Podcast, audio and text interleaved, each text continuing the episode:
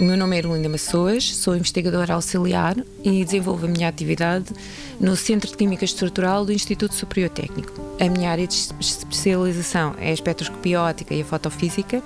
Eu utilizo ferramentas espectroscópicas para perceber como é que os materiais interagem com luz de diferentes regiões do espectro eletromagnético, ultravioleta, visível ou infravermelho e pretendo correlacionar as propriedades ópticas desses materiais com a sua estrutura, percebendo essas relações, nós podemos depois modificar a estrutura de maneira a obter a resposta desejada.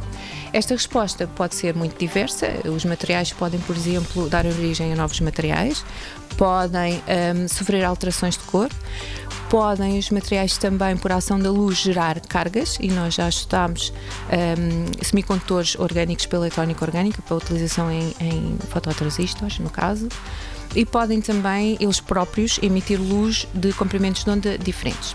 Presentemente, eu estou mais focada precisamente neste último tipo de interação, portanto, materiais que, eh, por ação, por excitação não linear, eh, emitem luz. Estes materiais podem ser utilizados como corantes eh, fluorescentes para imagem em sistemas biológicos. Permitem, em tese, imagens de melhor qualidade. O problema é que os marcadores uh, fluorescentes comerciais uh, não têm uma resposta não linear muito eficiente e é nesse sentido que nós estamos a trabalhar para desenvolver uh, novos materiais, no caso, materiais na, à base de carbono, de dimensões nanométricas, com resposta não linear, com emissão não linear mais eficiente.